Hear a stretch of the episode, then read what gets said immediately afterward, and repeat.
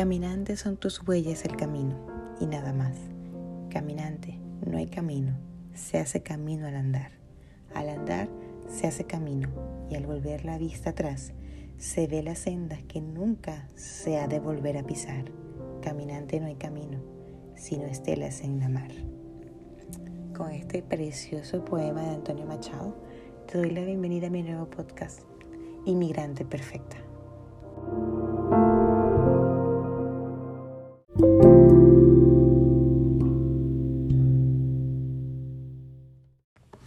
Recuerdo la primera vez que me convertí en un emigrante.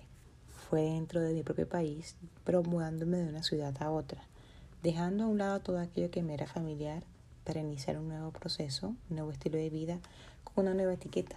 Ya no sería Cecilia secas, sería Cecilia la maracucha. Aún recuerdo ese 8 de agosto, cuando ese camión nos llevaba toda nuestra casa, literalmente, a una casa nueva.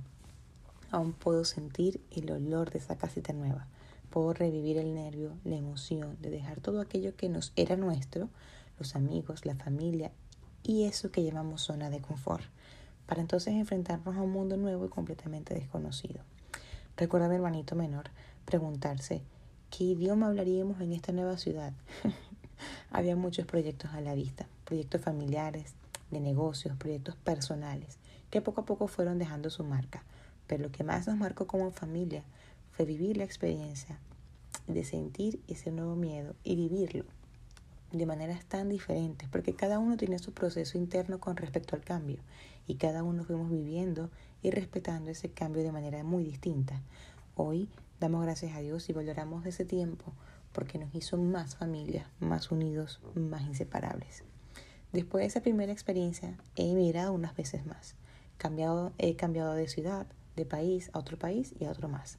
No porque sea una persona inestable, es porque nunca me cansaré de buscar la excelencia, buscar lo mejor para mí.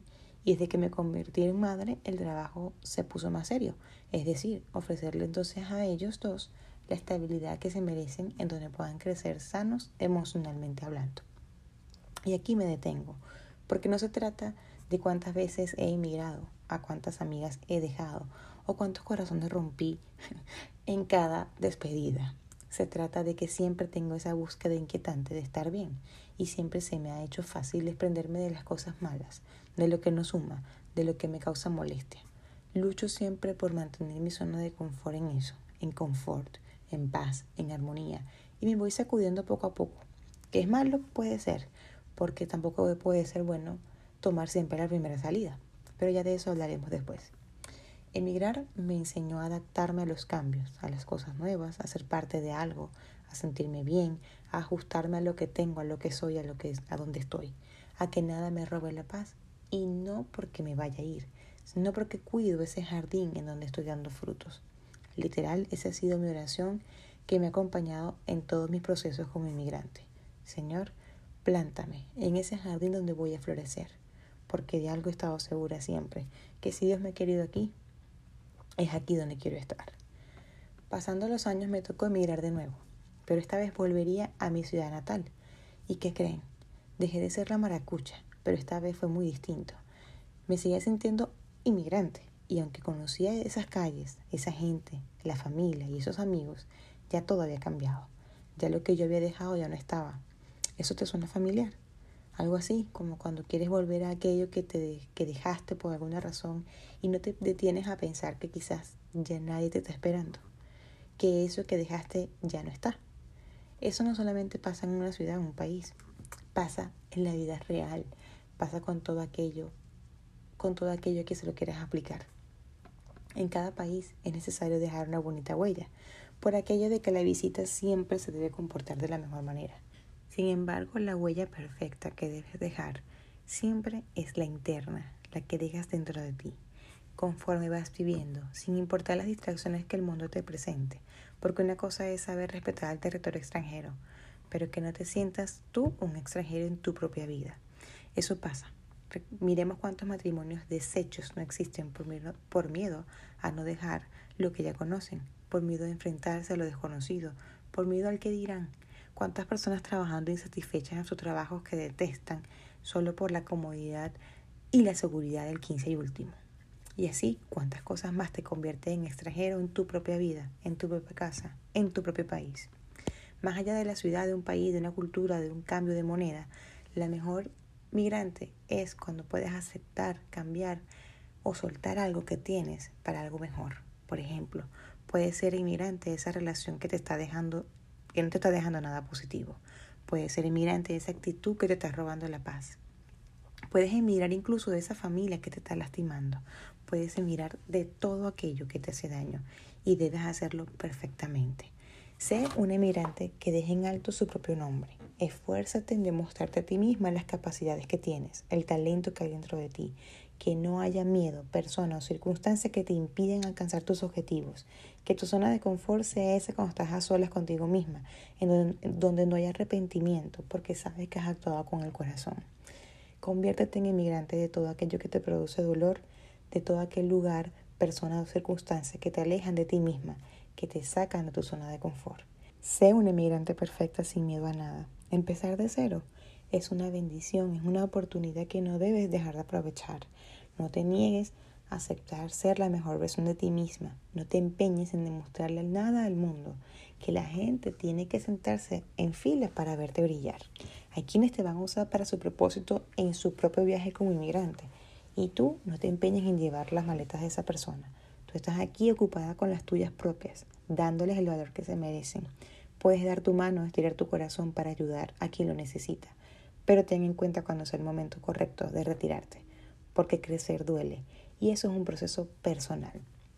Sé inmigrante perfecta cuando amas donde estás, el lugar, el espacio, donde tus ramas se empiezan a ensanchar, donde tus raíces se empiezan a dar frutos, donde tus hojas van a ser libres. Allí está la perfección.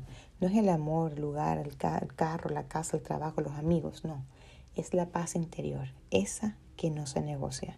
Sé una inmigrante perfecta cuando miras tu árbol y no sientes temor de podarlo o de incluso moverlo del lugar. Y donde quiera que sea que decidas emprender tu camino, deseo que tengas todo el éxito posible, que descubras siempre ese ser interior que te grita por libertad.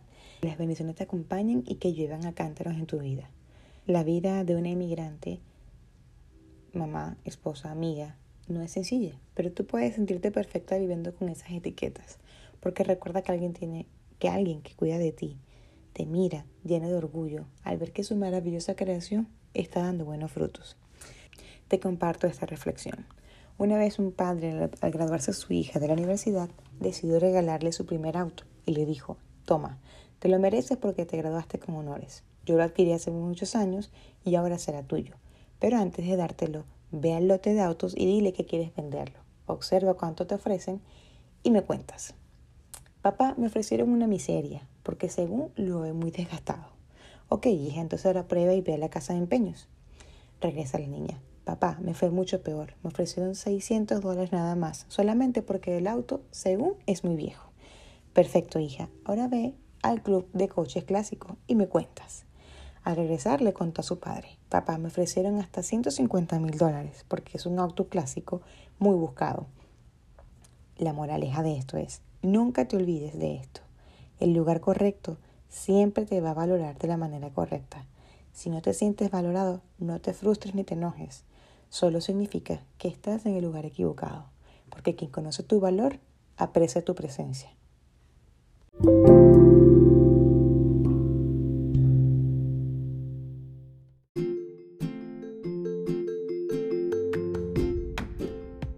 Gracias por escucharme, por acompañarme en este camino en el que buscamos maravillarnos con nosotros mismos.